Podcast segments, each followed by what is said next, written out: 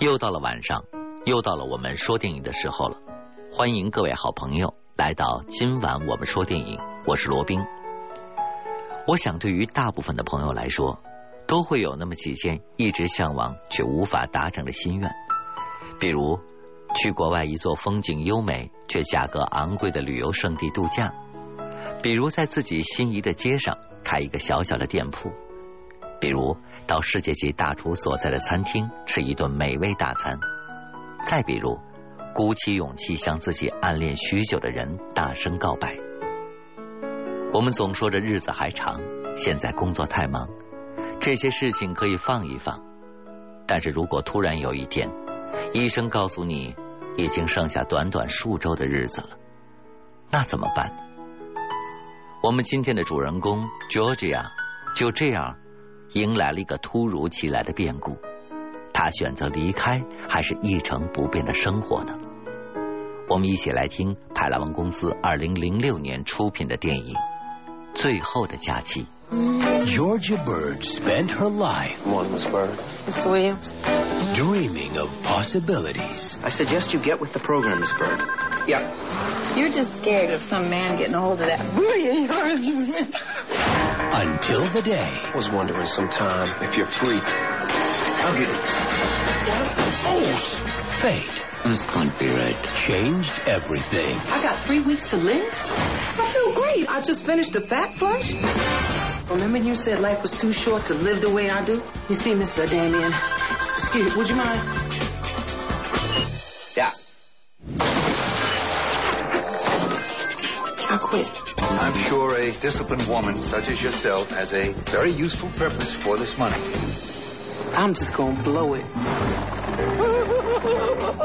Welcome to Grand Hotel Poop. Y'all really say it like that? Poop.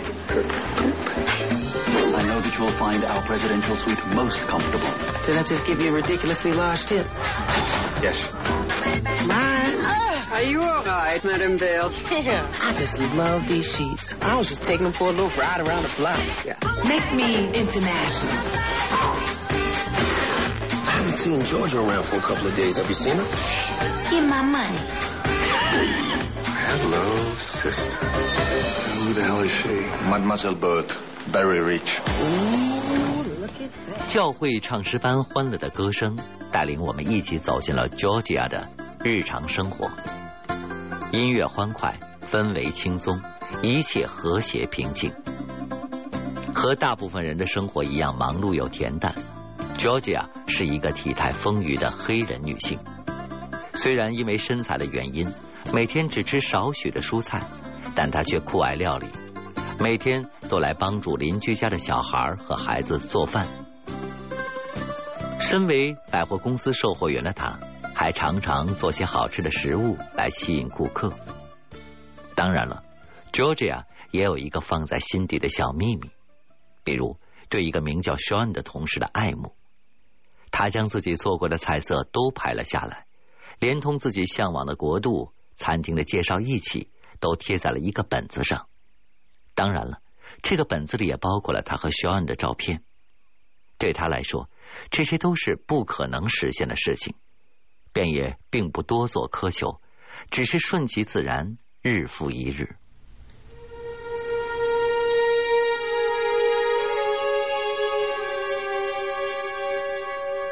一次，一个小意外让 Georgia 入院检查，然而结果却不容乐观。虽然谨慎的医生进行了多次的检查，但是最后他还是被诊断患有名叫蓝氏综合征的绝症，只剩下三周的生命了。身体一直很好的 Georgia 一开始无法接受这样突然的打击，他和医生理论，试图得到更好的答案。他上社会保障机构寻求帮助，却得到必须自费治疗的答复。绝症加上巨额的医疗费，使 Georgia 想起了自己的亲人，但妹妹却不听他所言，只自说自话的打算周末将孩子送到姐姐家里帮忙照看。Georgia 挂了电话，翻着那个装满了自己向往却不可能发生事情的本子，伤心的哭了。只剩下三周的生活，如何和周围的人开口，又如何说服自己接受这样残酷的现实呢？Georgia 盯着自己一直喜欢的一个厨师的照片，暗暗打定了主意。第二天，一向对自己上级十分忍让的 Georgia 来到了办公室辞职。平时对他十分苛刻的领导听说他要走，开出了十分诱人的条件，希望他能够留下来。但是 Georgia 去意已决。头也不回的离开了百货公司。然而世事无常，就在 Georgia 被诊断身患绝症又辞职离开的时候，他的心上人 Sean 却拿着两张几周后的比赛门票，邀请他一起观看。Georgia 无奈的拒绝了他的好意，将银行自己的养老金全部的取出来，踏上了飞往布拉格的飞机。一路上，乔治亚一改平常小心隐忍的性格，在碰到不够顺心的事情时，都直接大声的说出来。觉得经济舱太过拥挤，就干脆换成了头等舱；觉得大雪封山，等车不易，就干脆租了直升飞机。甚至因为自己到达宾馆太早，对方还没有准备好房间，乔治亚就干脆把普通客房换成了总统套间。在这个最后的假期中，乔治亚放开了心，只求把最后的日子过得高兴和快乐。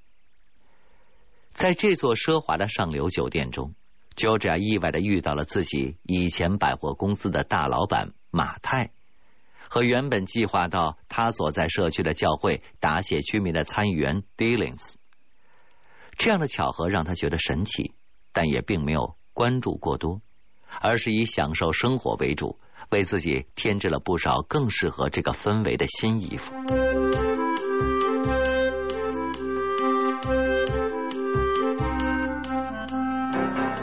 夜晚很快来临了，Georgia 身着盛装来到了餐厅去吃饭。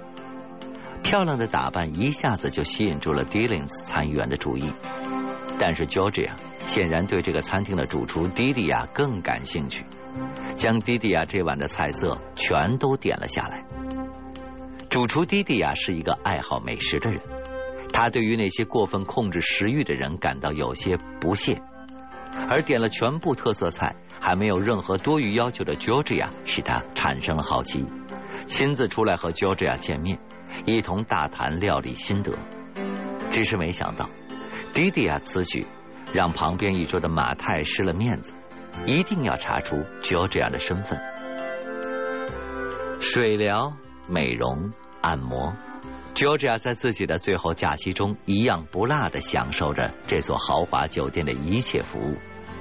想开了之后，他仿佛忘记了自己是一个仅剩三周生命的绝症病人，每天都过得十分开心。而他这种乐观而又快乐的心态，也感染了不少酒店的员工。有些人虽然没有特别多的物质和金钱，但活得自由而快乐；有些人虽然手里有着大把的钞票，却始终活在算计和怀疑之中。Georgia 和马太就是非常典型的例子。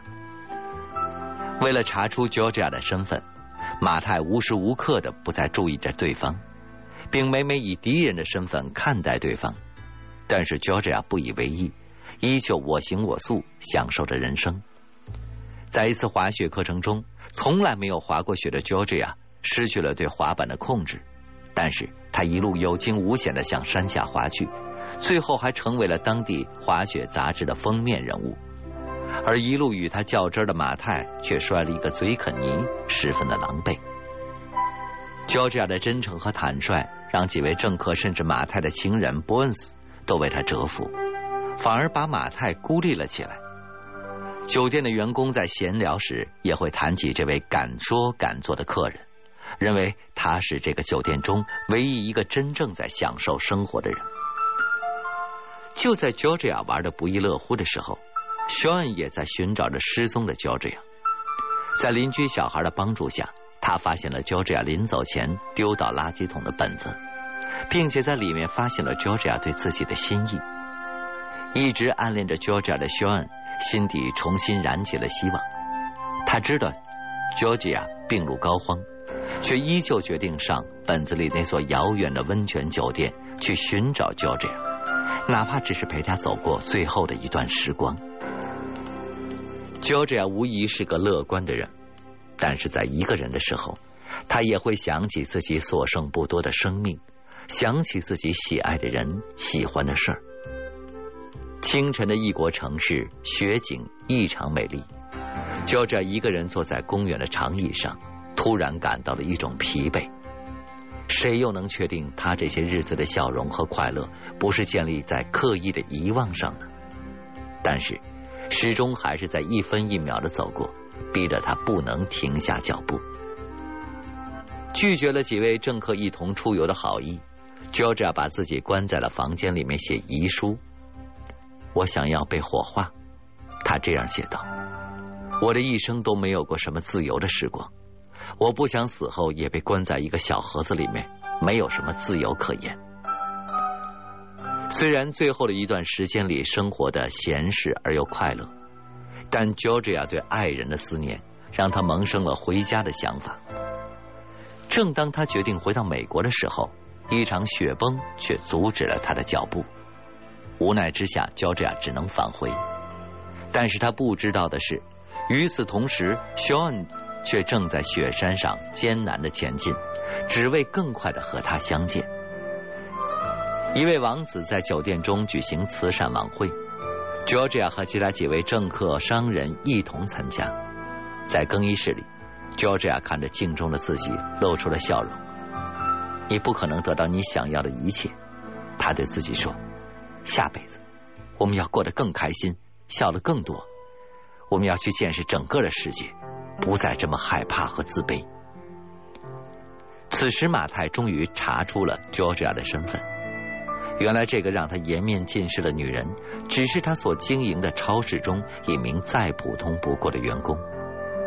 在晚会的餐桌上，马太借着敬酒的名义，将 Georgia 的身份和盘托出，意图使政客们的关注点重新回到自己的生意上来。并且彻底摧毁 Georgia 在他们心中的形象。话一出口，果不其然，几位政客都是惊讶的神色，都表示不太相信马太的话。Georgia 知道马太针对自己，也不隐瞒，承认了自己的身份，并且承认自己到这座酒店来就是为了花光自己所有的钱。毕竟他已经病入膏肓，命不久矣。或许我的实话伤害到了你们，就要这样含泪微笑，缓缓的道出了心声。但在我的前半生中，有太多时候都保持安静，不敢说出内心所想。其实生活中很多我们担心的事情，根本就不值得担心。乔治亚的话打动了在座的每一个人，大家不但没有因为他的身份嫌弃他。反而更加尊重和敬佩这个乐观而又坚强的女性。马太的摊牌不但没有给他带来想象中的利益，反而让他体验到了什么叫做众叛亲离。夜色深沉，新年到来，在一片歌舞升平之后，马太从高层的窗户中爬出。喝多了的他不能接受在 Georgia 面前的失败，萌生了跳楼的念想。得知这个消息，善良的 Georgia 也坐到了窗边，开导着马太，给他讲述自己的人生计划，让他学会谦虚和收敛。马太终于被 Georgia 平时的话语所打动，而与此同时，Sean 也徒步来到了酒店与 Georgia 相见。当然，电影的最后也并没有让观众失望，一名酒店员工在前台发现了不小心掉在地上的传真。上面写着：“医院里的仪器对 Georgia 的诊断有误，她身体健康，并没有生病。”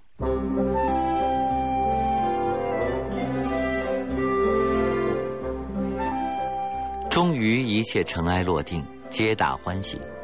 Georgia 最终和 Sean 结婚，并如他所愿开了一个小小的咖啡馆，日子过得如鱼得水，圆满又幸福。刚才您听到的是电影《最后的假期》。这部影片让我们明白生活的真谛。生活不如意十之八九，许多人因为脑中顾虑太多而不敢迈出那关键的一步，也因此而错过了许许多多可能实现的美好愿望。乔治亚因为这一段突如其来的如梦经历，学会了勇敢和乐观，更体会到了生命的内涵。那我们是否能够通过这一部电影来学会这些呢？我们要过得更开心，笑得更多。我们要去见识整个的世界，不再这么害怕与自卑。还记得吗？这是 Georgia 告诉我们的话。好了，今晚我们说电影，今天就先说到这里。希望大家都能从现在起迈出自己那勇敢的一步。我是罗宾，祝大家晚安，我们明天再见。